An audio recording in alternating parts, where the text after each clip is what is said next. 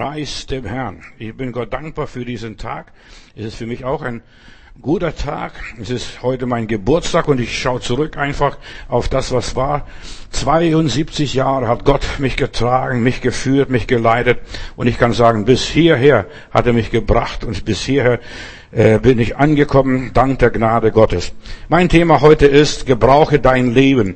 Und ich möchte ein paar gute Tipps aus meinem persönlichen Leben geben, was Gott mich gelehrt hat in diesen Jahren, Jahrzehnten, in der Erfahrung als Kind Gottes, als Prediger, als Diener Gottes und so weiter, was ich hier erfahren habe und am, im Dienst am Menschen. Und ich möchte einfach, einfach gute Ratschläge weitergeben. Mach aus deinem Leben mehr. Erreiche mehr. Dieses mehr. Oft habe ich mich gefragt, ist das wirklich alles? Ist das wirklich alles, was du erreicht hast, was du gelernt hast, was du weißt, was du kennst? Und einfach in mir war immer ein, eine, ein Anliegen, ich möchte mehr haben. Mehr von Jesus dann als Kind Gottes, mehr vom Leben, mehr von der Freizeit. Ich möchte mehr von der Welt sehen. Und ich bin Gott dankbar, dass ich das alles tun durfte. Und ich bin heute, wenn ich zurückschaue, so wie die alten Patriarchen. Ich kann sagen, ich bin lebenssatt. Ich habe das alles, was ich erleben wollte, erlebt und was gut war, das habe ich angenommen, das andere habe ich stehen gelassen. So, gebrauche dein Leben, gebrauche, was du hast, was du bist, was du kannst. Gib dich mit den erreichten Zielen nicht zufrieden. Sei hungrig, sei bedürftig. Ich will was erleben. Ich will was erfahren. Ich will was kennenlernen. Sei einfach neugierig. Neugierig auf das Leben, und frag dich immer wieder, ist das wirklich alles? Ist das wirklich alles? Ja, viele sind lebensmüde. Die Patriarchen waren das nicht. Sie hatten ein erfülltes Leben, obwohl sie manchmal in der Wüste lebten oder als Beduinen äh, hin und her zogen oder sogar manchmal eine Hungersnot in ihrem Leben kam. Aber sie haben alles erlebt. Sie haben die Fülle erlebt und sie haben den Mangel erlebt. Sie haben ein bewegtes Leben gehabt, ein grandioses Leben, möchte ich sagen. Und Liebe Geschwister und Freunde, auch wir haben nur ein einziges Leben. Und deshalb sollten wir unsere Gelegenheiten, die wir haben, einfach nützen, denn die sind einmalig. Diese werden sich nicht wiederholen. Diese Gelegenheiten, die wir einfach haben, sie sind unwiederholbar. Das Leben ist unwiederholbar. Deshalb mach das Beste aus deinem Leben. Ich glaube nicht an Reinkarnation und ich glaube nicht an diese Dinge, was alles im Leben in dieser Welt passiert, sondern ich denke, wir müssen selbst Entscheidungen treffen, wir müssen selbst äh, Dinge lernen, selbst Dinge erfahren und so weiter. Das Leben ist unwiederholbar. Verlass dich nicht auf Reinkarnation, verlass dich nicht auf das Äußere deines Lebens. Einfach, Reinkarnation ist für mich eine Lüge Satans, eine Verdummung der Leute. Und deshalb ist es so wichtig, dass wir uns davon befreien und einfach davon erlösen und sagen, ich glaube an Jesus, der ist mein Heiland, der hat mir was Neues geschenkt. Ich bin eine neue Kreatur. Das Alte ist vergangen. Sie ist als alles neu geworden. Also Reinkarnation lehrt, dass das Leben ein Kreislauf ist, Geburt und Tod und so weiter. Aber ich glaube an die Wiedergeburt. Der Tod ist uns als Menschen gesetzt. Jeder Mensch muss einmal sterben, danach aber das Gericht Gottes. Der Tod ist eine Realität. In der Bibel heißt es, von Erde bist du, Erde sollst du werden. Der Mensch ist sterblich geworden durch das, was passiert ist, durch den Sündenfall. Und das ist unwiederholbar.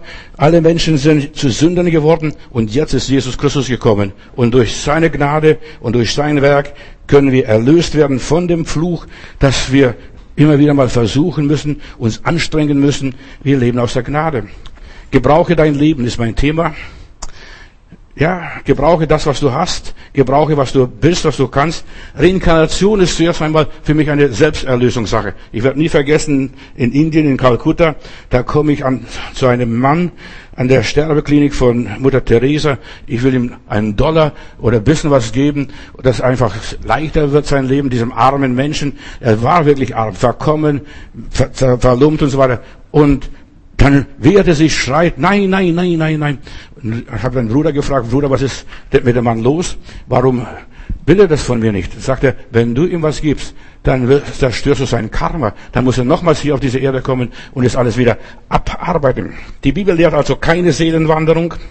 Die Bibel sagt ganz klipp und klar, er hat uns Der allmächtige Gott hat uns zubereitet im Mutterleibe und das ist einmalig. Diese Zubereitung ist was Wunderbares. Wenn ich mein Leben anschaue, ich habe diese Tage mein Leben so ein bisschen Revue passieren lassen, dann sah ich, wie klein ich mal war. Habe gesagt, gucken, was ist aus dem Buben, aus dem, aus der Puppe, aus diesen kleinen Menschen geworden. Und ich kann mich noch an viele kleine Dinge erinnern, als kleiner Bub, was alles in meinem Leben passiert ist. Das Leben ist einmalig und ich bin dankbar für jede Situation in meinem Leben. Also wir sind wiedergeboren durch Jesus Christus zu einer lebendigen Hoffnung. Der Tod ist festgelegt im Leben eines jeden Menschen. In unserer Gene, in unserer DNA ist der Tod festgeankert, festgebunden. Und nach dem Tod kommt die Auferstehung, dass wir vor Gott stehen, dass wir Rede und Antwort stehen müssen, war das wirklich alles, was ich dir gesagt habe? War das alles, was ich dir befohlen habe? Die Bibel lehrt uns, und da steht, wie der Baum fällt, so bleibt er liegen. Und was sind wir geworden aus unserem Leben? Was ist aus unserem, mit unserem Leben passiert? Wie haben wir uns entwickelt? Das, was wir sind, wir sind in der Schule Gottes hier. Wir lernen für die Ewigkeit, wir leben für die Ewigkeit, aber nicht, um wieder auf diese Welt zu kommen, als Ameise oder als Frosch oder ja, was weiß ich, oder vielleicht als Mann oder als Frau. Nein, wir lernen hier das Leben und dann in der Ewigkeit werden wir das sein, was wir hier geworden sind. Wie der Baum fällt, so bleibt er liegen. Gebrauche dein Leben. Gebrauche die Welt, in der du lebst Lass das Leben gelingen, dass du aussagen kannst, ja, ich bin lebenssatt, nicht lebensmüde, dass ich mir das Leben nehme, das Leben hat keinen Wert. Und jetzt nach dieser ganzen Corona-Geschichte, viele Menschen werden sich das Leben nehmen. In Amerika sind Tausende, die sich das Leben nehmen, systematisch, springen zum Fenster raus, erhängen sich oder was auch immer ist oder bringen sich irgendwie um. Ihr Leben hat keinen Sinn mehr, weil sie ihr Sinn gehängt haben an materielle Dinge, an vergängliche Sachen. Unser Leben hängt an einem festen Anker an Jesus Christus. Gebrauche also. Geht es in deinem Leben genau so, wie Gott es gewollt hat? Wie bist du zur Welt gekommen? Vielleicht bist du ungewollt zur Welt gekommen. Keiner wollte dich. Deine Mutter wollte dich nicht. Deine Familie wollte dich nicht. Aber ich darf dir eines sagen. Gott hat dich gewollt. Von Anfang an. Er hat dich gewollt, wie du bist. Deine Art, dein Charakter, dein Temperament, dein Wesen. Gott hat uns berufen. Und es geht darum, dass du das kennenlernst, was dein Leben ausmacht. Und deshalb ist es so wichtig, dass wir die Bibel kennen. Die Bibel ist das Wort Gottes, ist die Gebrauchsanleitung für unser Leben. Und wir brauchen für unser Leben eine Gebrauchsanleitung. Wir brauchen für alles im Leben eine Gebrauchsanleitung. Und ohne Gebrauchsanleitung funktioniert unser Leben nicht. Deshalb gebrauche die Gebrauchsanleitung, die Gott für dein Leben gibt. Aber eigentlich wir sind in diese Welt gekommen, wir haben die Gebrauchsanleitung in uns. Wenn du genau hinguckst, du hast die Gebrauchsanleitung in dir. Oft fragst du, ja, woher weiß ich das? Manche Leute denken, vor allem die in der Reinkarnation Lehre drin stecken, die glauben, dass sie irgendwie schon mal gelebt haben. Nein, wir haben nicht gelebt, sondern Gott hat dieses Monogramm in uns hineingeschrieben und so viele Sachen. Früher wurden die Leute nicht aufgeklärt, wie man heute, dass man sich aufklären kann, dass man Sexunterricht in der Schule hat.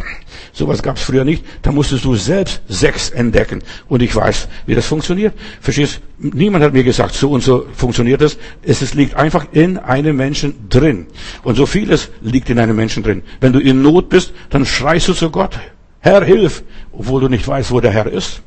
Wenn du in 10.000 Meter Höhe bist und das Flugzeug in Turbulenzen kommt, da weiß jeder, wie man betet. Ohne dass man ein Gebetsseminar besucht hat, ohne dass man beten gelernt hat. Nicht einmal das Vaterunser, das man kann. Das musst du gar nicht können. Du musst es nur gebrauchen. Rufe mich an in der Not, so will ich dich erretten. Das steckt in uns drin. Gebrauche dein Leben. Also zur Welt kamst, da war das Leben drin, die ganze Gebrauchsanleitung. Jetzt musst du nur einfach entdecken. Entdecken, herausfinden, wie funktioniert es. Aha, so geht es. Und wir mussten selbst unsere Informationen zusammenholen, auch hier in der Schule. Wir gehen in die Schule, wir lernen lesen und schreiben und so weiter, aber letztendlich müssen wir unsere, unsere Informationen selbst irgendwo sammeln, egal wie. Was notwendig ist, dass ich ein Überwinderleben führe, dass ich überlebe überhaupt. Und wir lernen das, wenn wir Angst haben, da rennen wir.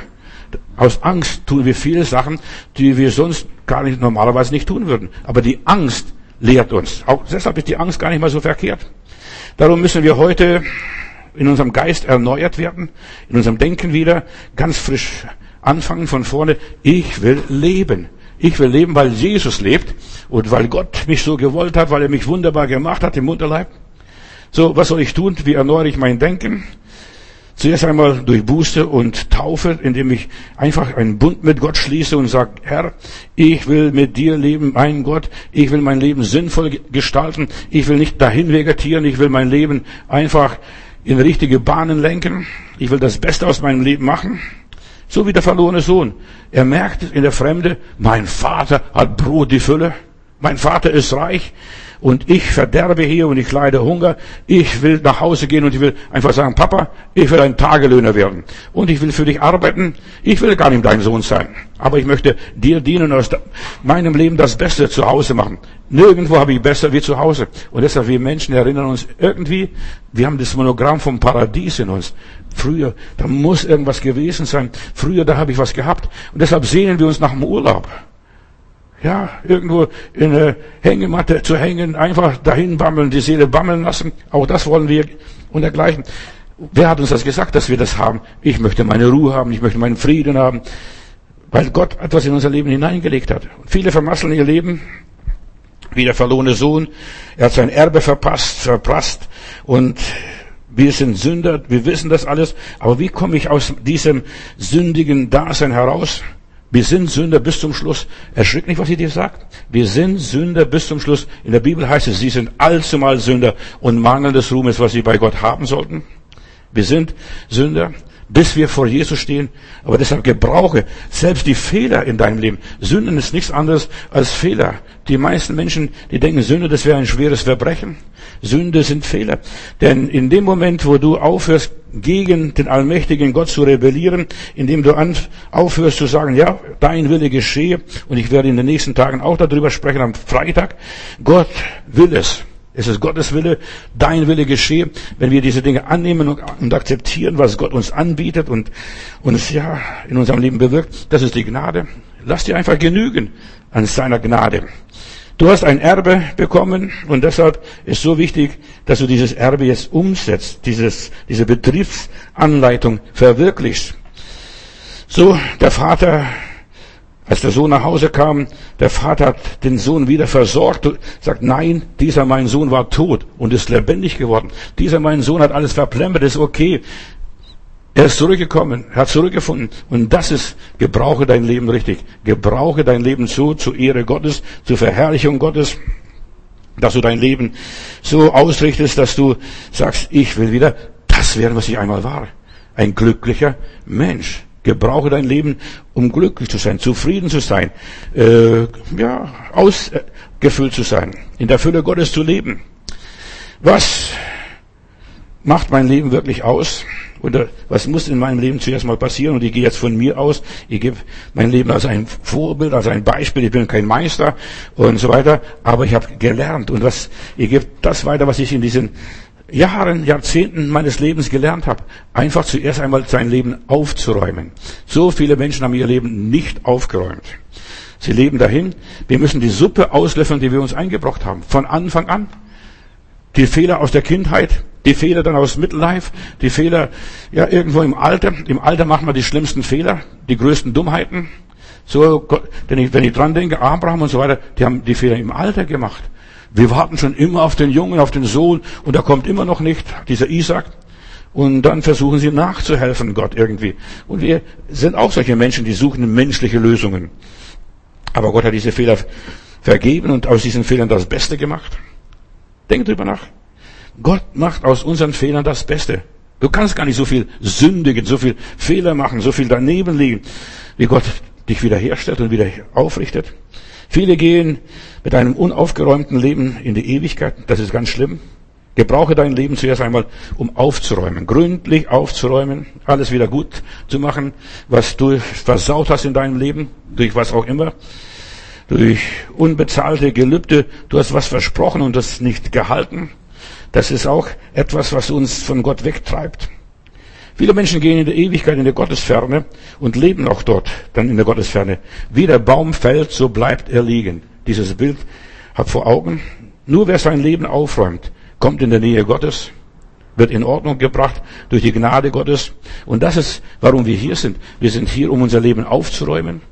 Wir sind hier, um Vergebung zu bekommen. Wir sind hier, um Frieden zu erlangen. Wir sind hier in dieser Welt einfach, dass wir Buße tun. Buße ist nichts anderes wie Umkehr. Einfach um 180 Grad sich zu wenden und genau das Gegenteil zu machen. Ich habe gemerkt, es ist falsch, dann mache ich jetzt besser. Ich verändere jetzt, ich mache genau das Gegenteil. Und zum Beispiel, ich habe was versaut, ich mache es wieder gut, ich wiederhole das. Höre Gottes Wort, solange es gibt.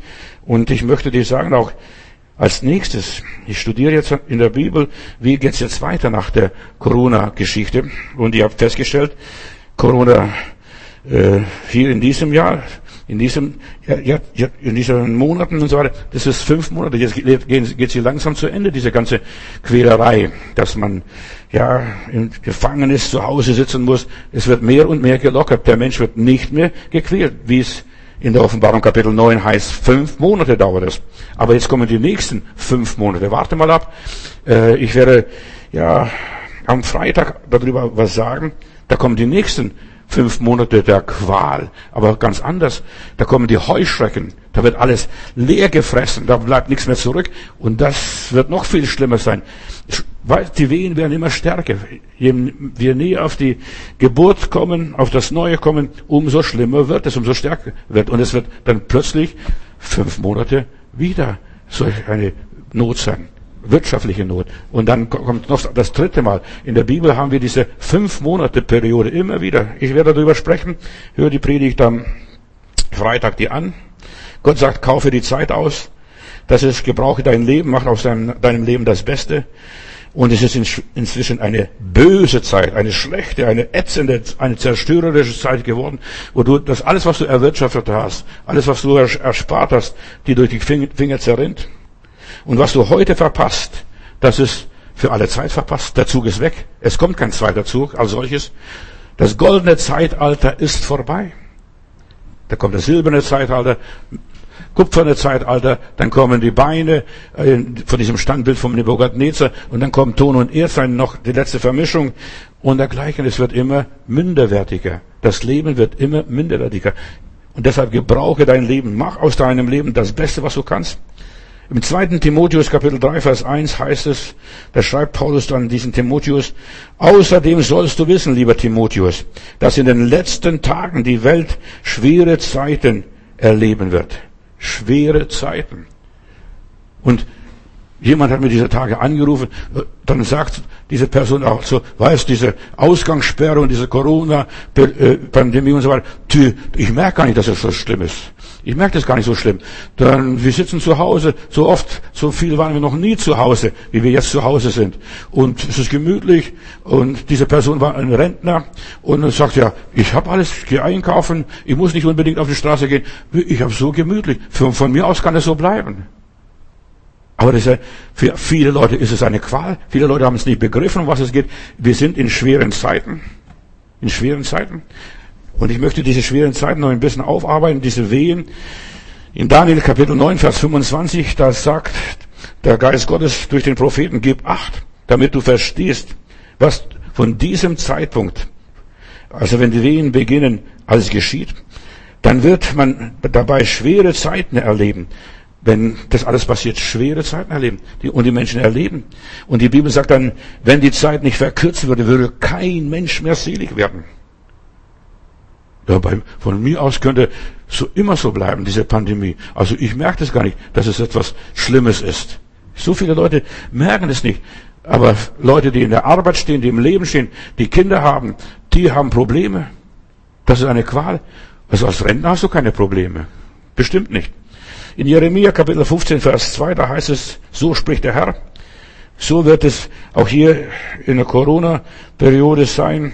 Äh, wer dem Tod verfallen ist, ist zum Tod geliefert. Wer dem Schwert verfallen ist, der wird zum Schwert kommen. Wer dem Hunger äh, verfallen ist, der wird zum Hunger kommen. Wer der Gefangenschaft ja, verfallen ist, der wird in die Gefangenschaft kommen. Jeder hat eine bestimmte Zeit. Deshalb gebrauche die Zeit der Freiheit. Gebrauche die Zeit, wo du dich satt essen kannst. Ess dich, hau dich richtig mal voll und sag, danke Herr, jetzt bin ich endlich mal satt geworden. Ich weiß nicht, wann es wieder mal so viel zu essen gibt. Verstehst du?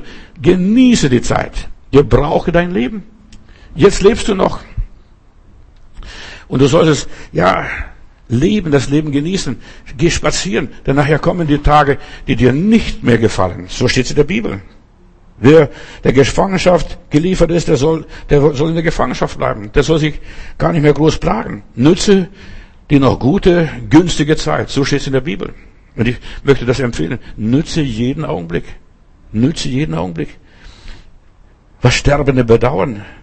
Ja, wenn sie kurz vor den Toren der Ewigkeit stehen, ist es interessant, was sie bedauern, was ihnen leid tut, was sie anders machen würden. Denk nur an die Sterbenden. Was würden sie anders machen in ihrem Leben? Dann kannst du genau feststellen, was muss bei mir passieren. Über viele kommt eine Reue. Und ich könnte Stories erzählen, was ich von Sterben alles gehört habe. Oder ja, ich habe so viele falsche Entscheidungen getroffen. Ich habe den falschen Mann, die falsche Frau geheiratet. Ich habe den falschen Beruf gelernt. Ich habe in eine falsche Sache investiert und so weiter. Und ja, ich hätte vieles anders machen können. Pass auf, was jetzt kommt. Viele Leute haben Kredit aufgenommen für ihr Häuschen, für ihre Wohnung oder was weiß ich. Und plötzlich ist Kurzarbeit angesagt. Plötzlich verdient man nicht. Da muss man womöglich das verkaufen. Von Frankfurt äh, Main hat mir jemand diese Tage angerufen, wir müssen unser Haus wahrscheinlich verkaufen. Mein Mann ist arbeitslos geworden. Und Daimler hat, lässt 10.000 Leute, heute bekam auch einen Anruf aus Stuttgart, jemand rief mich aus Stuttgart an, ich dachte, meine Arbeit bei Mercedes ist sicher, beim Daimler sicher. Ich werde, ich werde wahrscheinlich auch entlassen. Und dann, du hast deine Miete zu zahlen oder dein Häuschen zu zahlen. Vielleicht wirst du obdachlos werden. Pass auf, was alles noch kommen wird in den nächsten Monaten, in den nächsten Wochen.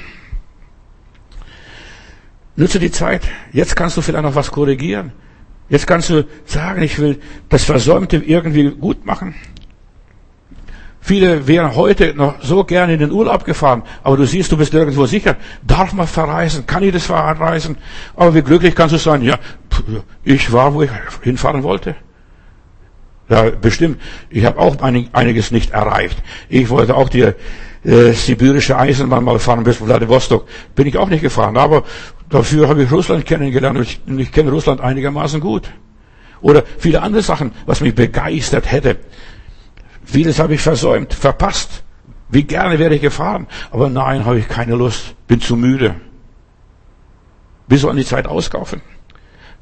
Die Vernachlässigungen aufarbeiten die Versäumnisse wieder gut machen, wenn es irgendwie geht, Versäumnisse wieder gut machen. Viele Menschen realisieren alles viel zu spät. Was ist der Sinn des Lebens? Gebrauche dein Leben ist mein Thema.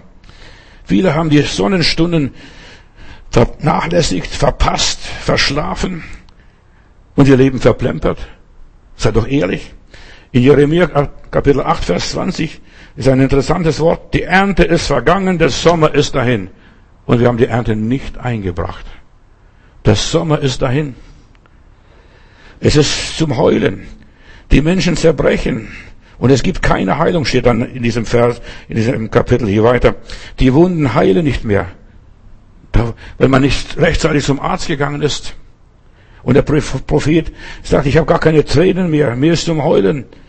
Er klagt über die Toten Tag und Nacht. Ich habe es verpasst. Die Ernte ist nicht eingebracht. Menschen gehen dahin und sie haben nichts vom Leben gehabt. Was man unter Leben versteht natürlich. Man muss auch das definieren. Was ist das Leben? Es ist nicht nur das irdische Glück. Aber andere wollten nur irdisches Glück haben, nur Karriere machen, nur einen großen Namen machen, nur Geld verdienen, nur dem Geld nachzujagen. Aber sie haben ihr Leben nicht gelebt. Nur noch Arbeit war sein Leben. Oder nur das, nur Saufen, nur fressen, nur Fußball. Das war sein Leben. Was ist das Leben wert? Haben wir unsere Bestimmung erreicht? Was ist unsere Bestimmung? Denkt drüber nach. Viele haben nur für den Staat, für die Kirche gelebt, für die Gesellschaft gelebt, für andere sich aufgeopfert, Menschen gedient, aber nichts für sich selber getan. Wann hast du zum letzten Mal für dich selbst was getan? Dich selbst beschenkt, dich selbst gratuliert, dich selbst gelobt, selbst zum Kaffee eingeladen. Wann hast du gemacht? Für dich selber. Du hast andere eingeladen, für die anderen gekocht, aber was hast du für die anderen gemacht? Viele Menschen haben den göttlichen Auftrag ihres Lebens nicht erfüllt. Sie haben umsonst gelebt. Frag dich, ist das wirklich alles? Viele Menschen gehen in die Ewigkeit, ohne dass sie ihre Hausaufgaben erledigt haben oder dass sie vom Leben was gehabt hätten. Oder das Leben wird 70 oder 80 Jahre und es war nur Arbeit, Not und Mühe. Und am Schluss kommen die ganzen Zipperleins. Zieh Bilanz von deinem Leben. Hast du wirklich gelebt? Hast du wirklich gelebt? Oder wurdest du nur, nur gelebt von anderen Leuten? Einfach, wo die anderen Leute dich einfach delegiert haben, dich ausgesaugt haben, dich ausgenutzt haben. Was wurde gelebt und was wurde ungelebt geblieben? Oder was ist ungelebt geblieben in deinem Leben? Vergangen ist es vergangen. Kannst nicht mehr einholen, du kannst die Uhr nicht mehr zurückdrehen. Und ja, kannst nicht wiederholen. Wie schön wäre es, wenn man alles noch wiederholen würde. Ein Sterbender würde manchmal noch sagen, ach, wenn ich das noch einmal könnte was ich unterlassen habe. Oder viele leiden an dem ungelebten Leben. Ist das wirklich alles gewesen? Und das ungelebte Leben kann sehr schmerzhaft sein. Manchmal sogar unerträglich einem. Deshalb frag dich rechtzeitig, ist das alles? Ist es wirklich wert? Ist es wert, fürs Geld zu leben? Ist es wert, wirklich nur einfach einem Titel nachzujagen? Ist das wirklich wert? Was Pastor in Heilbronn, nein, in Stuttgart damals. Äh, ich bin irgendwo hingeraten in eine Geschichte und dann hat, ja, ich konnte da nicht richtig rauskommen. Ich habe extra Gott gebeten. Ich wollte mich profilieren, ich wollte was erreichen. Ich habe zwei Gemeinden gehabt, eine Gemeinde in Ludwigsburg und eine Gemeinde in Stuttgart. Und dann zeigt mir Gott, und dann noch nebenbei habe ich noch eine Firma gehabt. Und dann zeigt mir Gott in einem Traum, Johannes, du wirst gemästet wie eine Sau und du wirst an Weihnachten geschlachtet. Das sehe ich im Traum. Das hat mich so geschockt. Ich werde nur gemästet, ich mäste mich selbst, ich genieße mein Leben nur für mich und, und, und ich profitiere. Ich, ich mache alles, was ich machen kann, einfach um gut da zu sein und ich, und es wirklich alles, und ich werde geschlachtet und dann wird ja, Wurst draus gemacht und was alles. Ich habe mich so erschreckt. Dann habe ich gleich meinen Vorsteher angerufen und gesagt, Bruder, sowieso, ich möchte diesen Dienst hier quittieren, ich möchte versetzt werden. Kannst du mir irgendeine Gemeinde anbieten, äh, wo ich von klein wieder neu anfangen kann? Und, und so weiter. Und dann hat er mir eine Gemeinde in Heilbronn angeboten. Und dann sagt dieser Pastor, kann diese Gemeinde nicht mehr bearbeiten. Er hat auch zwei Gemeinden und er soll eine Gemeinde haben und, und er soll diese eine Gemeinde bekommen und kann, du könntest diese Gemeinde übernehmen. Und dann habe ich diese kleine Gemeinde in Heilbronn übernommen und ich war so froh, dass ich aus diesem Zeug raus konnte. Und dann mit 40 hatte ich meine Midlife-Crisis. Jeder Mensch hat irgendwo seine Midlife-Crisis. Und mit 40 habe ich eine Midlife-Crisis. Ich habe eine tolle Gemeinde in Heilbronn gehabt.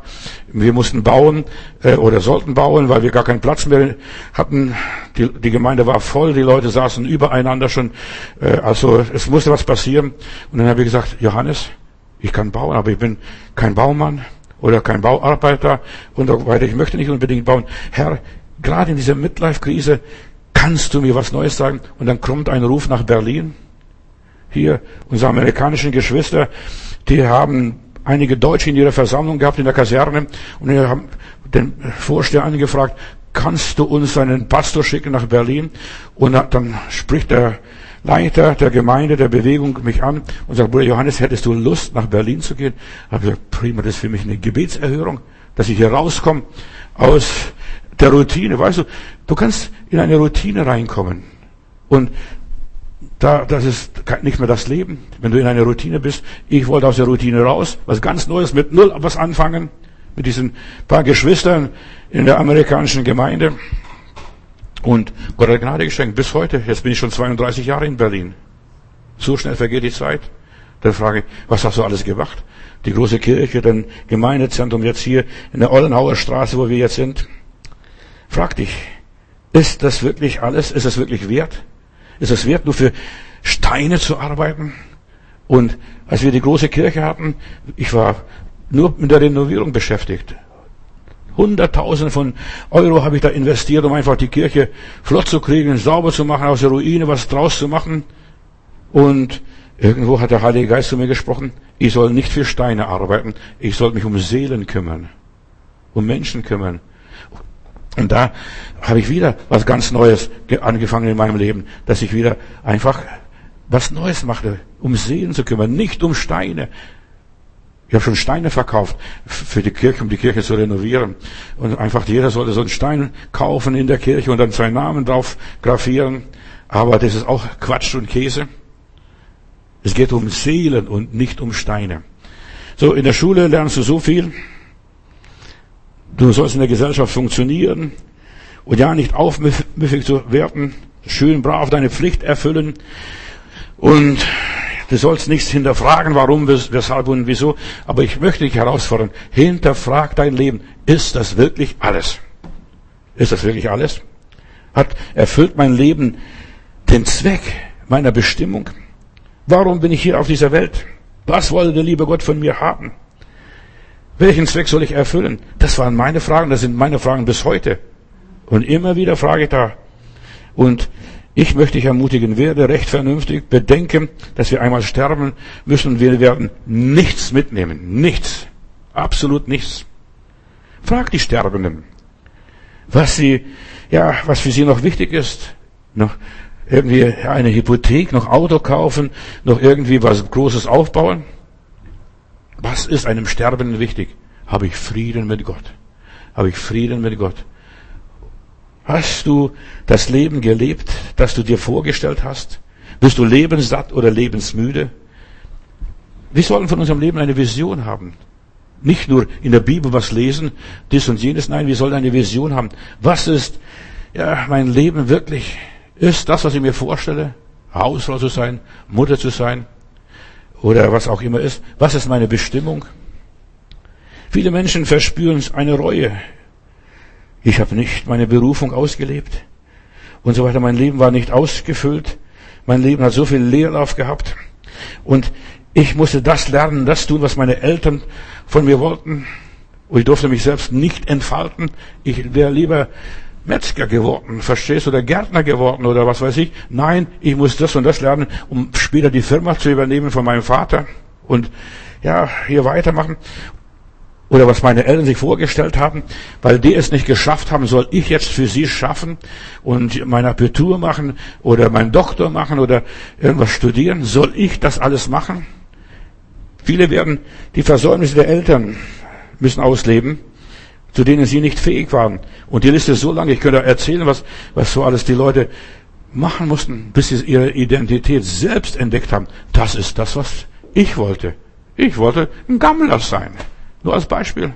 Ich möchte, und mancher Gammler hier auf dem Breitscheidplatz ist glücklicher als mancher Professor. Und mancher ist ein Professor oder war ein Professor und so weiter und sagt, nein, ich möchte lieber gammeln, mich gehen lassen. Ich habe in Stuttgart auf dem Platz, auf dem Schlossplatz, wo wir evangelisiert haben, jemanden gehabt, der kam regelmäßig auch in unsere Gottesdienste und er war ein Gammler, aber hat Doktor, Doktor und Professor ist er gewesen mal. Verstehst? Und zwei Doktors hat er gehabt. Und er, er sagt, ich möchte glücklich werden. Ich möchte nicht nur das tun, was, was, was meine Eltern wollen. Oder ich habe euch neulich erzählt von der Frau hier, ja, Steglitz, den Mann ich beerdigt habe, der hat vom Breitschaftsplatz einen Süfke geheiratet und, und so weiter, aus Protest gegen die Eltern. Ich möchte nicht in Schablone meiner Eltern rein. Und ihr Leben war kaputt. Aber sie, aus Protest wollte sie ihr Leben leben, aber es war verkehrt. Viele machen aus Protest genau das Gegenteil. Was die Eltern wollten, was die Gemeinde, der Pastor wollte oder was weiß ich alles, aus Protest. Aber die Frage ist, ist es dein Leben gewesen? Diese Frau hier, die war fix und fertig. Und sie war so erlöst, als ihr Mann dann starb. Ja, sie war erlöst. Jetzt darf ich selbst sein. Und die Eltern, die waren in der Beerdigung, das waren die einzigen keine Spießbürger, also äh, das, ja, oder die waren Spießbürger, so, äh, so gedreht. Und sie haben gesagt, was haben wir unserer Tochter angeboten? Wir haben ihr Geld gegeben, wir haben ihr Ausbildung gegeben, sie hat studieren dürfen und so weiter. Aber sie wollte uns aus Protest auswischen und uns diesen Süfki vor die Tür gesetzt. Nur aus Protest. Hast lebst du nur aus Protest in deinem Leben, um einfach deinen Eltern, dem Pastor der Gemeinde zu beweisen, dass du genau das Gegenteil kannst? Und viele Leute machen genau das Gegenteil von dem, was der Vater, die Mutter wollten und wollen.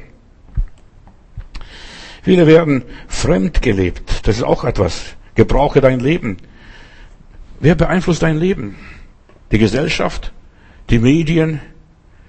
Ja, so viele. Ich höre immer wieder Leute sagen, ja, ich wünschte, ich hätte, ich wünschte, ich hätte.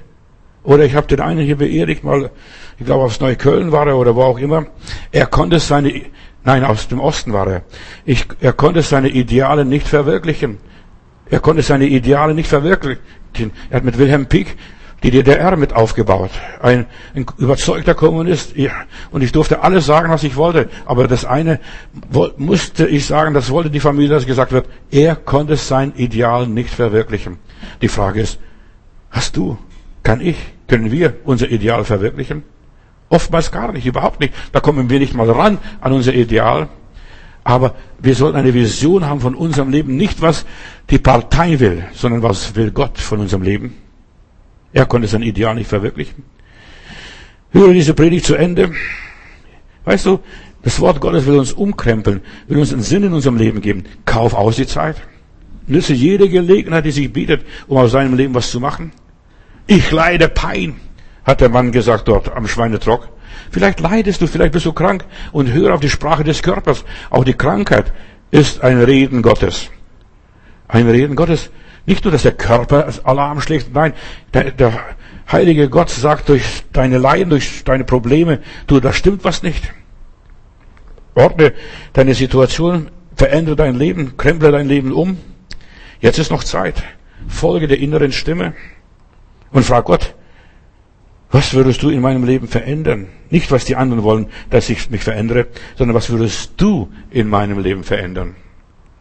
Stell heute die Weichen für ein brauchbares Leben und fang an, heute das zu tun, was du tun solltest schon von Anfang an, wozu auch du geboren bist oder wiedergeboren wurdest. Denn jeder Mensch, der wiedergeboren wird, der hat eine Gabe, eine Berufung, eine Bestimmung und erwecke die Gabe oder die Bestimmung, die in dir gelegt worden ist. Wir sind eine neue Schöpfung. Und eine neue Schöpfung heißt, ich bin eine neue Pflanze, eine neue Pflanzung, ein neues Gewächs. Und jetzt entwickle dich in diese Richtung. Dein Leben ist jetzt durch Christus, durch Gott veredelt worden. Frag dich immer wieder, denk drüber nach, was zählt in meinem Leben? Was zählt in meinem Leben? Was wird Gott sagen, wenn ich vor ihm stehe? Und ich muss vor ihm stehen eines Tages. Der eine früher, der andere später. Ich habe einen Bäcker in Stuttgart gehabt in meiner Gemeinde, der hat sein Geschäft aufgegeben, hat keinen Nachkommen gehabt und in der Römerstraße wohnte dort, das war eine sehr starke Verkehrsstraße in Stuttgart West und da hing draußen das Schild, so ein großes Schild, also hier Bäckerei sowieso und so weiter, war drauf. Dann sagte ich, ich möchte ein Zeuge Jesu Christus sein. Pastor, was soll ich draufschreiben? Ich habe gesagt, frag Gott, nicht mich. Frag Gott, was du draufschreiben solltest. Und hat er gebetet, eines Tages kommt er zu mir und sagt, Bruder Madudis, ich habe eine tolle Antwort. Sündig gelebt, endlich bekehrt, selig gestorben, dem Teufel die Rechnung verdorben. Und das hat er ganz groß als Leuchtbuchstaben aufschreiben lassen und die Römer, also dieser, in West, diese Straße, alle, die den Berg hochfuhren, die mussten das Schild lesen, sündig gelebt, endlich bekehrt, selig gestorben, dem Teufel die Rechnung verdorben. Das war seine Botschaft. Und das Café oder das, die Bäckerei, was er dort unten hatte, da hat er später eine Teestube eingerichtet äh, und so weiter, dann Leute eingeladen, weil die Leute sind oft stehen geblieben. Was bedeutet das? Sündig gelebt, endlich bekehrt, selig gestorben, dem Teufel die Rechnung verdorben. Und es entstanden Fragen. Und wir haben dann eine Teestube dort in der Röberstraße entwickelt. Der Seele geht es nicht darum, wie reich du bist, wie viel Geld du verdienst oder verdient hast. Der Seele geht es, bist du zufrieden gewesen? Sündig gelebt? Okay, sind wir alle. Endlich bekehrt? Okay. Irgendwann machen wir diesen Schnitt und dann selig gestorben. Halleluja, dem Teufel die Rechnung verdorben. Und deshalb ist es so wichtig, dass wir selig sterben. Nicht nur, dass wir christlich, religiös leben, ja, ich glaube an Jesus und so weiter. Nein, wir sind erst das, was wir sein sollten, wenn wir tot sind. Die meisten Leute kapieren das nicht. Die meisten Leute denken, ja, ich muss jetzt was vom Leben haben. Gewiss, du wirst was vom Leben hast, haben, wenn du Gott als Zentrum deines Lebens hast, als Mittelpunkt. Endlich bekehrt, ja, da fängst du an, selig zu leben. Aber die Seligkeit, die hast du erst, wenn du zu Hause bist beim Vater, wo der Vater dich drückt und küsst und so weiter und dir den Ring gibt und dir, dich einkleidet und ein Mahl macht, Freudenmahl macht. Mein Sohn war tot, mein Sohn ging in der Irre, mein Sohn hat alles verplempert und er ist nach Hause gekommen. Er war verloren und ich bin so froh, dass ich ihn wieder hab. Er war tot und ist wieder lebendig geworden. Das Selige ist, dass du zufrieden stirbst. Wie willst du sterben? Gott will, dass du entspannt bist, dass du gelassen bist, dass du diese Welt in Frieden gehen lässt. Ich habe alles genossen, was ich genießen wollte. Ich habe alles getan, was ich tun sollte. Ich kann nicht mehr. In der Bibel heißt es immer wieder von äh, Leuten wie Maria Magdalena, als Jesu Füße gesalbt, als sie Jesu Füße salbte, sie tat, was sie konnte. Und genau das ist, was Gott will. Tue das, was du kannst. Wozu du die Mittel hast. Du sollst nichts tun, was du nicht kannst. Gott sagt, tu das, was du kannst, was dir vor die Hände kommt.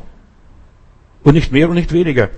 Sie tat, was sie konnte. Aber das machen viele nicht. Sie tun was anderes, was sie, sie denken, sie müssen studieren, sie müssen sich ausbilden, sie müssen sich profilieren. Nein, tu das, was du kannst, was dir liegt. Dem einen liegt das, dem anderen liegt jenes. Also finde deine Berufung, deine Gabe heraus. Was sagen die Sterbenden? Wenn sie sterben.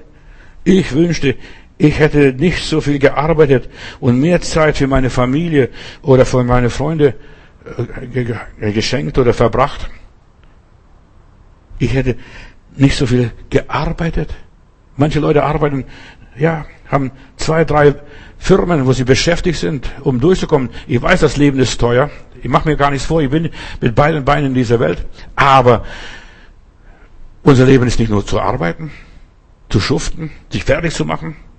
Andere sagen, ich wünschte, ich hätte den Mut gehabt, meine Gefühle auszudrücken und mein eigenes Leben zu leben. Ich hätte Mut gehabt, das, was du machst. Ja, ich wünschte, ich hätte mir selbst erlaubt, glücklich zu sein und nicht irgendwie sich zu beengen.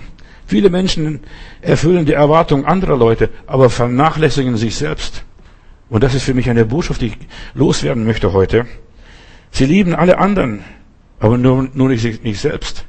Und in meiner Bibel heißt es, du sollst Gott lieben und deinen Nächsten lieben wie dich selbst. Wenn du dich selbst nicht lieben kannst, wie willst du den lieben Gott lieben? Wie willst du deinen Nächsten lieben? Das kannst du nicht. Oder der Selbstliebe. Ich meine, nicht diese egoistische Liebe, was wir verstehen, und diese materialistische Liebe. Nein, sich selbst lieben so, ja, mir soll es so gehen, wie es meiner Seele geht dass ich meine Seele liebe. Das Leben ist zum Leben da. Und so gar nicht sonst, verstehst du? Und viele Menschen vernachlässigen sich selbst. Erlaube dir ein glückliches Leben. Sei nicht so verkrampft. Ich muss beten, ich muss beten, ich muss beten. Nein. Sei nicht so bigottisch.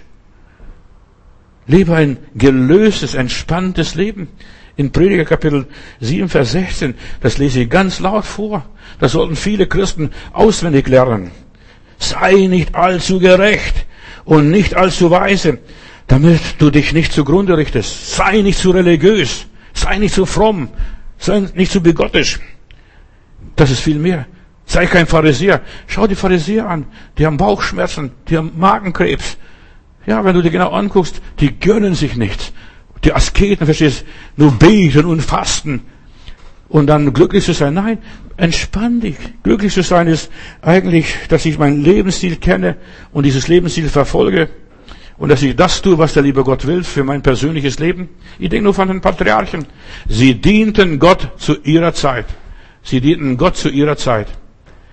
Wenn meine Zeit vorbei ist, dann diene ich Gott nicht mehr. Dann bin ich bei Gott. Denk drüber nach. Sie haben erreicht, was sie erreichen konnten. Sie dienten Gott zu ihrer Zeit. Nütze deine Zeit, nütze deine Jugendzeit, nütze deine Ehe, nütze deine Familie, nütze diese Zeit, in der du bist. Die Zeit geht so schnell vorbei. Die Kinder hauen ab, sind Flüge, verstehst du, und die hast nicht mehr. Und nütze die Zeit, solange du es nützen kannst. Mit dieser Predigt will ich dir helfen, einfach ein zufriedenes Leben zu beginnen und aus dem Leben nicht zu gehen als mit Bedauern und mit Reue, dass du nichts zu bereuen hast. Ich habe gehabt und ich habe gelebt, was ich konnte. Ich bin gar nicht traurig. Ich habe, als ich so meinen 60. Geburtstag feierte, in der anderen, in der großen Kirche, nein, in der Nazizentrum, Gemeindezentrum am Leopoldplatz, da steht einer und sagt, Pastor, was würdest du noch einmal machen? Und ich habe ganz schnell gar nicht gewusst. Er wollte genau wissen, was würde ich noch einmal machen. Und dann einfach wie aus der Pistole geschossen, habe ich gesagt, gar nichts. Ich würde genau das Leben genauso leben wie bisher und gar nichts machen. Und viele Christen sagen, ja, ich hätte das mehr gemacht und ich hätte das mehr gemacht. Nein, das war mein Leben. Was würdest du noch machen? Gar nichts. Und deshalb, ich sag dir auch, auch als bekehrter Mensch, du musst nichts anders machen, genauso weiterleben wie bisher. Nur nicht sündigen, nur nicht gegen Gott rebellieren. Das ist alles, alles aus der Hand Gottes nehmen, die Dinge gelassen, ja, geschehen lassen, nehmen die Stunden, wie sie kommen. Ich würde noch einmal genau das gleiche Leben leben. Würde genau die gleichen Fehler machen, ohne Bedauern. Ich weiß, bei Gott ist viel Vergebung und ich habe durch die, durch die Fehler viel gelernt. Ich bin Gott so dankbar für die Fehler meines Lebens. Wenn du zurückschaust, Frag dich, hast du deinen Traum gelebt? Hast du dich an deinem kleinen Glück gefreut? Weißt, da war ein Bruder, ja, der hatte ein behindertes, ein behindertes Fräulein, als wollte seine Frau haben und so weiter hier in einer anderen Gemeinde, am Leopoldplatz in der Gemeinde. Und ich weiß, er hat so Angst gehabt, was der aber dieses Mädel ist behindert, soll ich das, soll ich das Risiko eingehen, soll ich das nicht? Ich habe gesagt, freu dich an deinem kleinen Glück. Das hat Gott mir gegeben, als ich für ihn gebetet habe und für die beiden gebetet habe. Freu dich an deinem kleinen Glück, auch wenn es noch ein Spatz ist. Ein, ein, ein, ja, irgendwas ganz Kleines. Freu dich an deinem kleinen Glück. Die alten Patriarchen, sie starben. Sie hatten nichts zu bereuen, nichts zu bedauern. Sie haben ihr Leben gelebt. Ich denke hier Moses, 1. Mose 25, Vers 8. Und Abraham verschied und starb in gutem Alter. Er war sehr alt und lebenssatt und wurde versammelt zu seinen Vätern. Mitgenommen hat er gar nichts, obwohl er eine ganze Armee angeführt hat. Und Isaac, das gleiche, 1. Mose 27, Vers 1. Als Isaac alt geworden war und seine Augen zu schwach zum Sehen war, er starb lebenssatt. Ja, in 1. Mose 35, Vers 29, und er verschied und starb und wurde versammelt zu seinen Vätern, alt und lebenssatt. Und seine Söhne Esau und Jakob haben ihn begraben. Ja. In Hiob Kapitel 42, Vers 17, da heißt es, und Hiob starb alt und lebenssatt. Was hat der Kerl gelitten? Was hat er durchgemacht? Der hat die Hölle durchlebt. Aber sie haben genug gehabt. Ich denke nur an die Geschichte von Simeon in Lukas Kapitel 2, Vers 29. Herr, nun lässt du deinen Diener heimgehen, denn meine Augen haben den Herrn gesehen. Ja, und es reicht, wenn du in deinem Leben den Herrn gesehen hast, Jesus entdeckt hast, dann hast du nichts mehr zu bereuen. Er wird alles gut machen, deinen Schaden reparieren. Dieser Simeon hat erreicht, was er erreichen konnte, was er sich vorgestellt hat. Ich werde meinen Herrn sehen, meinen Messias, meinen Heiland. Und das hat er bekommen. Wie lebt man ein erfülltes Leben? Ich werde dir ein paar Sachen sagen, das ist meine persönliche Erfahrung. Kannst annehmen, kannst stehen lassen, das ist dein Bier. Äh, also ich überlasse es dir. Ja, tu, was du kannst. Schiebe nichts auf. Tu, was du kannst. Was du sollst zu tun. Lebe bewusst in dem Willen Gottes. Nimm alles aus der Hand Gottes. Das habe ich in meinem Leben praktiziert. Herr, du hast gegeben, du hast genommen, der Name des Herrn sei gepriesen. Obwohl es gerne behalten hätte vielleicht. Aber Gott hat es genommen. Hindere nicht oder hadere nicht mit deinem Schicksal. Lass los und, und, und dann lass Dinge, lass los, was du loslassen kannst. Je weniger du hast, desto mehr Belast, weniger Belastung hast du. Lebe ein Leben der Vergebung und bleibe ein Original. Bleibe du, du. Auch wenn du ein Dummkopf bist auch wenn du arm bist, auch wenn du ja, gar nichts bist und gar nichts hast. Ich bin ein Original. So hat der liebe Gott mich gewollt. Er hätte mich ja zum großen Adler gemacht oder ich wäre gern das und das. Wie oft habe ich gedacht in meinem Leben als junger Bursche, wäre ich doch bei den Rockefeller zur Welt gekommen.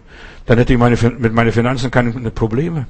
Aber ich bin in einer armen Familie zur Welt gekommen, wo ich kämpfen und strampeln musste und wo ich, ja, um das tägliche Brot betteln musste. Bleib ein Original. Nimm dich so an, wie du bist. Wie Gott dich geschaffen hat. Vergleiche dich nicht mit den anderen.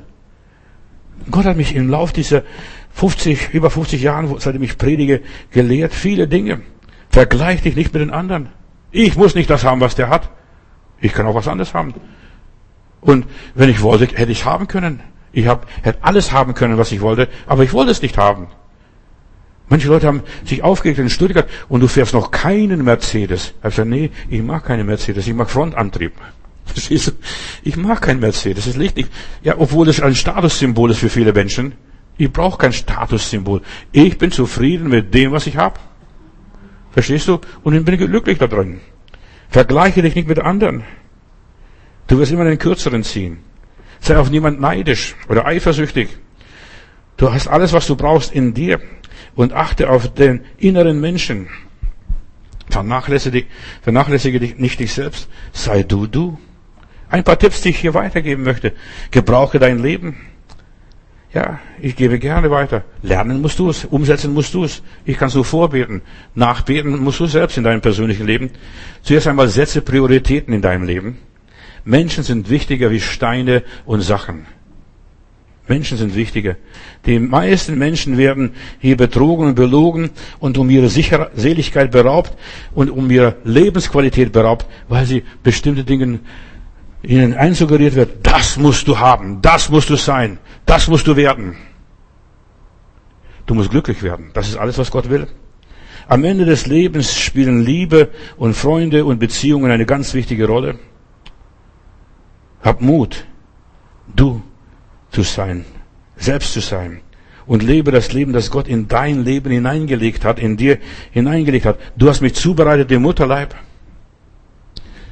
Wenn ich so diese alten Bilder angucke, wo ich so ein kleines Putzele bin, also ich denke, liebe Zeit, so klein warst du. Kann ich mir gar nicht vorstellen. Aber Gott hat mich wunderbar zubereitet. Ich kann noch vieles erzählen. Nütze deine Möglichkeiten. Und wenn du eine Möglichkeit siehst und spürst, das ist der Herr, Gottes Weg, Gottes Wille, pack es am Schopf. Lebe so ein Leben, als Gott, ja, dir danken würde, das habe ich von dir gewollt. Johannes, das hast du gut gemacht. Getreuer Knecht, du hast die paar, das bisschen, was du hast, richtig gebraucht und richtig eingesetzt zu meiner Ehre. Ich danke dir, Matthäus. So soll, und so stelle ich mir mein Leben vor. Ich möchte, dass Gott mir Dankeschön sagt für das, was ich tue. Dass ich würdig und treu erfunden werde in diesen Dingen, in denen er mich reingestellt hat. Lerne aus deinen Fehlern und aus den Fehlern anderer. Und ich muss sagen, ich kann gar nicht so viele Fehler machen, wie ich lernen könnte. Die Irrtümer anderer Leute, da lerne ich und sage, nein, lieber Gott, so wie die oder der möchte ich nicht werden. Hilf mir. Denke logisch, natürlich und normal. Und alles Unlogische, Leute, entstammt nicht der Lehre Jesu und gibt unserem Leben keinen Sinn. Es ist vom Teufel. Alles Unlogische, alles Unnatürliche, alles Abnormale. Ja, wir müssen dies und das. Hör doch auf. Hör doch auf, jemand anders zu sein. Du solltest du werden. Gebrauche dieses Leben. Und du hast nur ein Leben, ein einziges Leben. Ich glaube nicht an der Inkarnation, an diesen Unsinn und diesen Blödsinn. Du kannst in anderen Leben nichts mehr aufräumen, nichts mehr wieder gut machen. Es gibt kein Fegefeuer. Die Bibel lehrt keine Inkarnation und kein Fegefeuer. Entweder hast du es hier erlangt und das andere kannst du vergessen. Wenn du erst dieses Leben verstanden hast und Jesus aufgenommen hast, Kind Gottes geworden bist, dich für Jesus entschieden hast und erfüllt worden bist mit dem Heiligen Geist, dann lebst du plötzlich ein anderes Leben nach anderen Werten. Du trachtest nach ewigen Werten und deine Weichen werden anders gestellt. Als wiedergeborener Christ lebe ich schon hier ein neues Leben, obwohl ich noch der alte Mensch bin. Ich bin noch der alte Mensch. Ich lebe im Fleisch. Ich bin fleischlich. Verstehst du? Manche Leute denken, da muss man super geistlich sein. Nein, sei fleischlich, sei natürlich, sei normal. In meiner Bibel heißt, sind, ist Christus in uns, so ist nichts mehr Verdammliches. wenn Christus in uns ist, wenn er der Herr unseres Lebens ist. Und ich muss nichts mehr groß abarbeiten oder abbüßen oder Ablass bezahlen oder mich irgendwie freikaufen. Ich habe einen sicheren Platz im Himmel. Wir sind versetzt an himmlische Örter durch die Gnade Gottes. Und mein Wandel ist im Himmel, obwohl ich hier auf dieser Erde leben muss und mich rumschlagen muss. Mein Seelenheil, Geschwister, ist sicher. Sonst würde ich hier gar nicht sitzen und predigen oder stehen und predigen. Ich brauche keinen Ablass mehr. Jesus hat mich gereinigt und gewaschen. Ich bin sauber genug. Ich muss nur jetzt die Treue zum Herrn halten, mich an Jesus, mich orientieren, von Jesus lernen, in seine Fußspuren gehen. Gebrauche dieses neue geschenkte Leben, das Gott dir gibt. Mach aus dem Geschenk Gottes aus diesem Guthaben, aus diesem Erbe, was Gott dir gegeben hat, gebrauche das Material deines Lebens. Das sind die Steine, das ist das Korn, aus dem du was backen oder was machen kannst, was bauen kannst. Mach was aus deinem Leben. Das ist mein Thema. In 1. Korinther 3, Vers 10 schreibt der Apostel Paulus, ein jeder aber sehe zu, wie er darauf baut. Wenn aber jemand auf den Grund baut Gold, Silber, Edelsteine, Holz, Scheu und Stroh, so wird das Werk eines jeden offenbar werden und das Feuer wird drüber gehen und es wird sich zeigen. Hast du etwas Beständiges, etwas Bleibendes gemacht? Wir müssen uns vor Gott verantworten und wir werden alle offenbar werden und wir müssen eines Tages vor Gott Rechenschaft ablegen. Was hast du für Baumaterial verwendet? Stroh und Stoppeln? Natürlich ist es leicht. Alles fügt man zusammen und dann hat man da irgendwie einen großen Haufen. Wir können unser Leben verbessern oder verschlechtern. Das liegt in unserer Hand. Das liegt nicht in der Macht Gottes. Ich kann mein Leben schottreif fahren und ich kann aus meinem Leben was Edles, Wunderbares machen. Hier ein paar Tipps, die ich gelernt habe im Laufe der Jahre. Ja, ich überdenke regelmäßig, das, was ich tue, ist es richtig oder falsch? Ist es gut oder schlecht? ich überdenke meine Gewohnheiten, meine Glaubenssätze und frage mich immer wieder über meine Prioritäten nach. Ist das wirklich das Wichtigste jetzt in deinem Leben? Und jede Zeit hat eine Wichtigkeit. Verstehst du? Jugendzeit hat eine Bedeutung, Mittel, Age hat eine Bedeutung und Alter, was mache ich aus dem Leben, wo ich jetzt gerade bin, das Beste, das Allerbeste, das Optimalste? Selbstkontrolle ist für mich sehr wichtig und es ist eine Frucht des Heiligen Geistes. Ich kontrolliere mich selbst und ich bete mich selber vor und ich sage, ich bin und wenn ich sage, ich bin, sage ich nichts mehr Negatives danach. Ich bemühe mich, mein Leben zu vertiefen. Ich lese gerne Dinge, die mich in die Tiefe führen, die mir Tiefgang geben in meinem Leben, die mich herausfordern, die mich aufmöbeln. Das ist für mich wichtig. Ich beschäftige mich nicht mit minderwertigem Material und einfach nur unterhalten zu werden. Ich habe noch nie Spaß daran gehabt. Ich bin ein Mensch, der genau wissen will, was es zu tun, was es zu machen. Ja, ich bin bereit, meine alten Muster über Bord zu werfen, wenn sie was nichts bringen, einfach abzulegen und sagen, komm, das hat mich nicht gebracht, ich habe es probiert, war aber nichts. Ich mache was anderes. Ich mache meinen Beruf, und da bin ich Gott dankbar, dass ich das darf. Es ist Gnade für mich. Ich mache meinen Beruf zur Leidenschaft. Zur Leidenschaft mache ich das. Mein Beruf ist meine Berufung. Ja, immer wieder muss ich aber zurückkommen. Der Teufel versucht mich immer ständig von meiner Berufung abzulenken, zu beschäftigen, dass ich dem Geld nachgejagt habe damals in Stuttgart und so weiter, eine Firma geleitet habe, nur weil irgendwas Dummes passiert ist. Aber der liebe Gott hat mir im Traum gesagt, zurück Johannes, du wirst nur geschlachtet. Und was bleibt von deinem Leben nachher übrig? Nur eine Wurst. Das ist mir zu wenig. Was ich mache, versuche ich ganz zu machen. Ich versuche aber nicht perfekt zu sein. Ich lasse mich nicht versklaven, auch nicht von Gott. Hast du es gehört? Ich lasse mich nicht versklaven, auch nicht von Gott. Sage ich ganz bewusst. Ich diene Gott ganz freiwillig. Aus freien Stücken. Ich habe mich entschieden, ich diene ihm aus Liebe. Aber ich lasse mich nicht versklaven. Auch wenn Paulus schreibt, ich bin ein Sklave Jesu Christi. Ich bin nicht ein Sklave Jesu Christi. Ich kann jederzeit sagen, nein, das will ich nicht. Aber wenn ich Jesus liebe, ich werde alles machen aus Liebe zu Jesus. Ich liebe mein Leben und setze es für Gott ein, für die Ewigkeit, für meine Ziele, die Gott mir geschenkt hat, die ich erkenne und erkannt habe, dass es wichtig sind. Ich füge mir und anderen keine unnötigen Schmerzen, keinen unnötigen Ärger. Ich belaste mich nicht mit negativen Dingen. Mag vielleicht komisch klingen, aber ich belaste mich nicht damit. Ich quäle mich nicht ab. Das musst du unbedingt verstehen. Das musst du unbedingt ergreifen. Nein, vielleicht ist die Zeit noch nicht reif. Vielleicht kann ich noch nicht schlucken. Meinen Kummer gebe ich Gott ab. Mit Freuden sogar. Herr, hier hast du den ganzen Shit. Ich mache da nicht mit.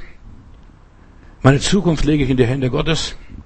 Und es ist so wichtig, dass, das, dass du das gemacht hast. Gebrauche dein Leben, einfach in Gottes Hand zu legen.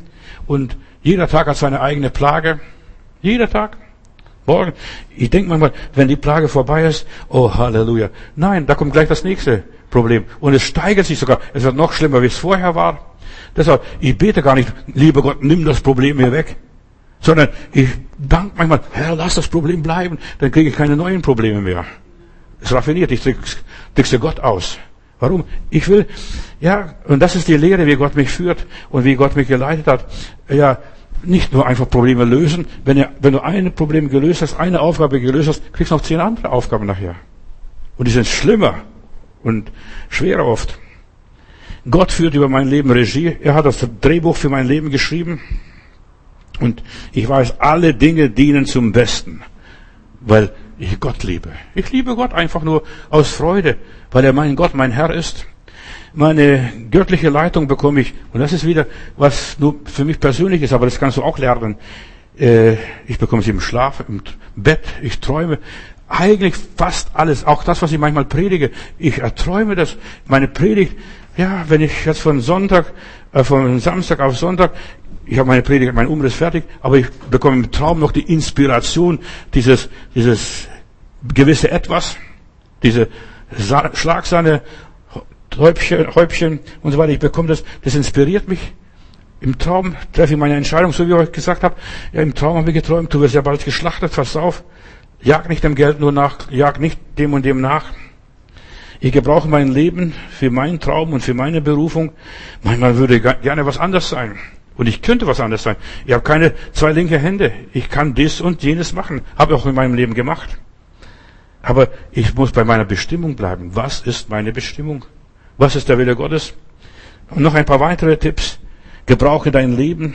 Ich versuche planmäßig und zielbewusst zu leben. Und ich bin immer noch ein Kind geblieben. Ich bin manchmal, klingt es manchmal lustig, aber ich bin ein Kind geblieben. Ich lache. Ich freue mich, manchmal sogar kindlich. Ich lese gerne Witze, weil ich lache über mich selber. Was, ja, was für ein Trottel bist du da gewesen? Du bist da wieder reingefallen. Hast schon so oft vorgenommen, hier passe ich das nächste Mal auf. Nein, schon wieder bin ich drin in diese Patsche. Ich werde nie erwachsen. Das ist mein persönlicher Eindruck. Wahrscheinlich erst im Himmel werde ich erwachsen sein. Ich lasse das Kind in mir nicht sterben. Und Jesus sagt, werdet wie die Kinder. Wenn ihr nicht werdet wie die Kinder, könnt ihr das Reich der Himmel nicht sehen. So, ich habe noch nicht aufgehört, mich zu entwickeln. Kinder, die entwickeln sich noch, die lernen noch was Neues. Und das ist Kindsein. Erwachsene, wir wissen schon alles. Das haben wir schon alles hinter uns. Das habe ich schon, ja, schon vor zehn Jahren gehabt. Nein, als Kind erlebst du und lernst du immer wieder was Neues. Ich bin ein Kind geblieben. Ich will es genau wissen. Mich reizt immer das Fremde, das Andersartige. Wenn ich irgendwo im Ausland bin, versuche ich, die Speisen, die dort, die dort serviert werden, zu essen. Ich werde nie vergessen, ich bin in Frankreich, da irgendwo in Biscaya, am, in, ja, in Südfrankreich und habe gesagt, ich möchte endlich mal Muscheln essen. Ich habe schon so lange überhaupt nicht, ich habe so viel gehört über Muscheln essen, aber ich möchte mal richtige Teller mir servieren lassen mit Muscheln. Meine Kinder haben gesagt, Papa, aber sowas ist nicht. Du weißt du, wenn du diese Muscheln dann aussaugst, ist es wie als wenn du Rotzes reinziehen würdest. Aber das habe ich gemacht und es hat mir ja geschmeckt. Ich habe es einmal gemacht, aber ich habe es genossen. Ich habe gedacht, das hast du gemacht, das hast du erlebt. Oder wenn ich in andere Gegenden bin, dann esse ich manchmal andere Sachen. Ich ekle mich nicht, sondern ich versuche zu lernen, wie haben die Leute gelebt oder mich reizt das Andersartige, das Ungewohnte.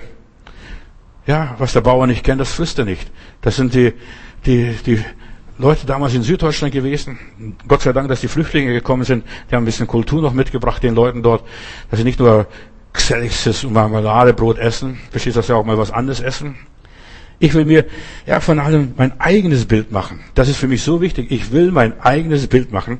Ich will nicht immer das Gleiche tun und und und so weiter. Ich experimentiere gerne. Ich sage nur, was ich mache, aber ich möchte mich selbst empfehlen. Lerne. Du kannst vielleicht von mir das eine und das andere mitnehmen und ich könnte es. Ich habe kein Copyright da drauf. Ich stelle meine eigenen Regeln und Richtlinien auf für mich persönlich und ich lasse mich nicht fremd bestimmen. Machen Sie das, machen Sie das, aufstehen, hinsetzen, hinknien und so weiter. Ich lasse mir auch keine Fußfesseln anlegen, mich begrenzen und einengen. Darum hat, ja, meine Frau hat mich deswegen nur geheiratet, weil ich war total anders. Sie war so verklemmt, als ich sie kennenlernte. Du glaubst gar nicht, wie die verklemmt war. Von der, sie war in, ist einer strengen gesetzlichen Gemeinde groß geworden. Das darfst du nicht, das darfst du nicht. Großen Kopf da, großen Knoten aufgesetzt und was weiß ich. Und auch die Kleider, die, ja, sie war so verklemmt. Und das hat sie an mir gefallen. Ich kam direkt aus der Welt. Als ich das erst, als ich mich das erste Mal sah, in Augsburg, in der Gemeinde, äh, da war Evangelisation und da komme ich rein und da fängt sie an zu beten, lieber Gott, rette den jungen Mann, der jetzt gerade reingekommen ist. Das war ich. Ich habe gar nicht christlich ausgesehen, meine Koteletts und so weiter. Und dann saß ich hinter ihr die sagte, das wäre ein fremder, ungläubiger Mensch. Ja, und ich durfte ihr so viele Fesseln und ihre Verklemmung wegnehmen. Auch wenn mir manchmal Kopf und Kragen gekostet hat. Und fast 50 Jahre hielt sie zu mir. Trotzdem, dass ich andersartig war. Und ich habe auch der Gemeinde, der Bewegung, in der gedient habe, habe versucht, einfach, ja, zu sagen, Leute, das Äußere zählt bei Gott nicht. Bei Gott zählt das Herz. Aber die Leute waren so, in diesen pietistischen Kreisen waren so bedacht, nur das Äußere.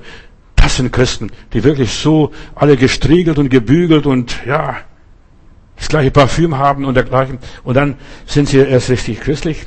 Nein, ich habe versucht, dieses vorgestreckte Ziel mir vorzustellen und auch rüberzubringen.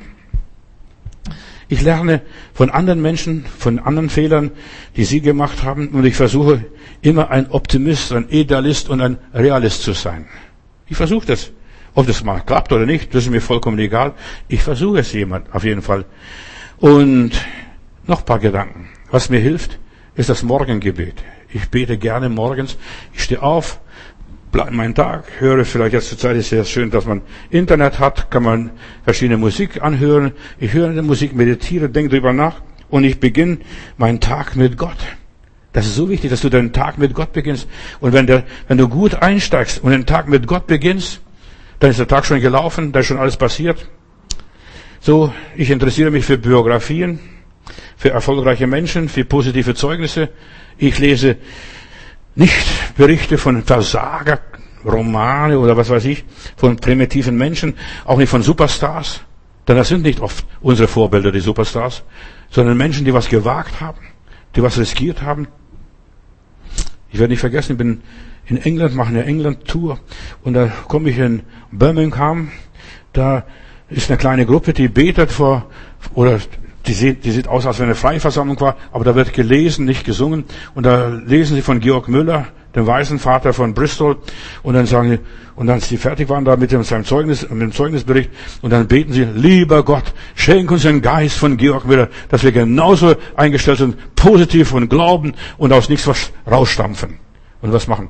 Das gleiche treffe ich nachher oben in Glasgow, auch wieder solche Leute, die einfach sagen, Herr, mach mich so, wie der und der und der war. Wir sollen von den Toten sogar lernen. Von ihren Biografien. Ich lerne sehr viel von den Biografien. Ich mag die Biografien, wie auch immer ist. Und ich widersetze, ja, nicht der Führung Gottes. Ich lasse mich von Gott führen, wie Gott will. Ich gehe mit der Strömung. Ich habe euch diese letzten Tage auch gesagt, es ist so wichtig, mit, dem Ström, mit der Strömung zu gehen. Und ich kann den Fluss nicht aufhalten. Wenn ich versuche aufzuhalten, es geht vielleicht eine ganze Weile gut, aber dann gibt es den äh, Dammbruch und da, da ist die Katastrophe vorprogrammiert. Ich lasse das Ding laufen. Lass viele Dinge laufen, die du nicht verhindern kannst. Ich habe gelernt, die Dinge so anzunehmen, wie sie sind und einfach ihren Lauf zu lassen. Das wird sich schon verändern. Und Gott wird es verändern. Ich schaffe das nicht. Manche, manche Sachen schaffe ich gar nicht. Ich kann mich abmühen und abstrampeln, wie ich will. Ich werde es nicht schaffen. Das macht der liebe Gott schon. Ich reduziere meine Zeitfresser auf ein Minimum. Time is money. Ich lasse Ich lese ein Mail nur einmal, ich lese meine Mails nicht zweimal. Und wenn es gut ist, speichere ich und das andere lösche ich und dergleichen. Ich lege es ab, wie auch immer. Also ich beschäftige mich nicht zweimal mit der gleichen Geschichte, mit der gleichen Aufgabe, mit der gleichen Arbeit. Ich konzentriere mich auf das Wesentliche. Ich will nur sagen, was ich mache. Was du machst, ist das dein Problem. Ich meditiere gerne über das Wort Gottes, verbringe sehr viel Zeit mit mir selbst. Kannst lachen, was du willst. Ich will so viel Zeit mit mir selbst verbringen, allein zu sein. Du glaubst gar nicht, wie wichtig und wie schön es ist, allein zu sein. Ja, mit mir selbst. Ich habe keine Angst vor Alleinsein.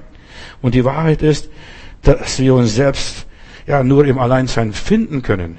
Und das ist im Alleinsein. Ich bin mal in eine Berghütte gegangen und einfach eine ganze Woche mich eingeschlossen, nur Getränke mitgenommen, gebetet und gefasst. Ich wollte allein sein. Dann saß ich auf der Bank draußen, da Eichhörnchen zugeguckt oder den Vögeln zugeguckt.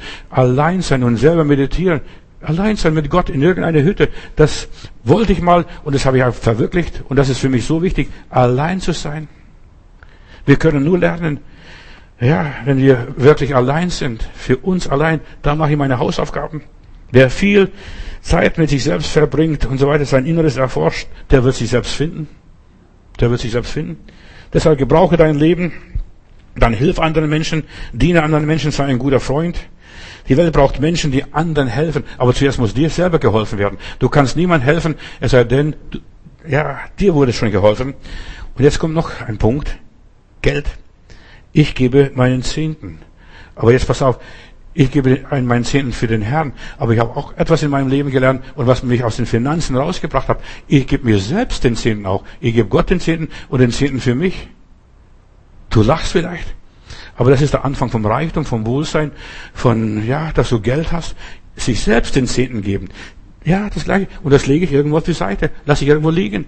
Ja, und irgendwann, wenn ich dann brauche, bediene ich mich dessen. Es ist nicht Gottes Geld, das ist mein Geld. Der Zehnte, dass ich mir so abzweige. Und John Wesley hat einmal gesagt, gib so viel du kannst, behalte so viel du kannst und, und so weiter. Wir sollten also so viel wie wir können weitergeben, aber so viel wie möglich auch behalten für uns. Lerne deinen Verstand zu kontrollieren. Das tue ich auch. Denke nur das, was du denken willst. Das ist hart, was ich sage, aber so ist es. Der Verstand ist wie ein wildes Tier, das gezähmt werden soll und gebändigt. Dein Verstand. Das ist so wichtig für deine Persönlichkeitsentwicklung. Und dein Verstand muss dir dienen, nicht du dem Verstand. Arbeite und so weiter an, deine, an deiner Persönlichkeit. Und dein Verstand ist wie ein Gaul, wie ein Pferd. Zähme, schau in den Augen und sag, du. Und jetzt predige dir selbst. Ich predige mir oft selber. Du wirst lachen. Ich halte meine Predigten für mich selbst, stell mich im Bad vorm Spiegel. Was tut es? Das musst du tun. Und gleichzeitig inspiriert mich Gott. Ich weiß, sage sogar für mich selbst. Wirst du überrascht? Plötzlich rede ich in Sprachen und übersetze sogar die Sprachen für mich selbst. Und im Spiegel dann zeigen wir mit dem Finger und da bin ich das gemeint. Das ist der Mann, den Gott liebt, den Gott braucht. Lerne die Gefühle zu kontrollieren. In der Frage, all das, was dir beigebracht wurde, Sei dir dessen bewusst, was du opferst, wo du dich investierst und wo du dich einbringst. Ist das wirklich der Wille Gottes für dein persönliches Leben? Bringt das dir was? Ist das wirklich Gott, der von dir was verlangt?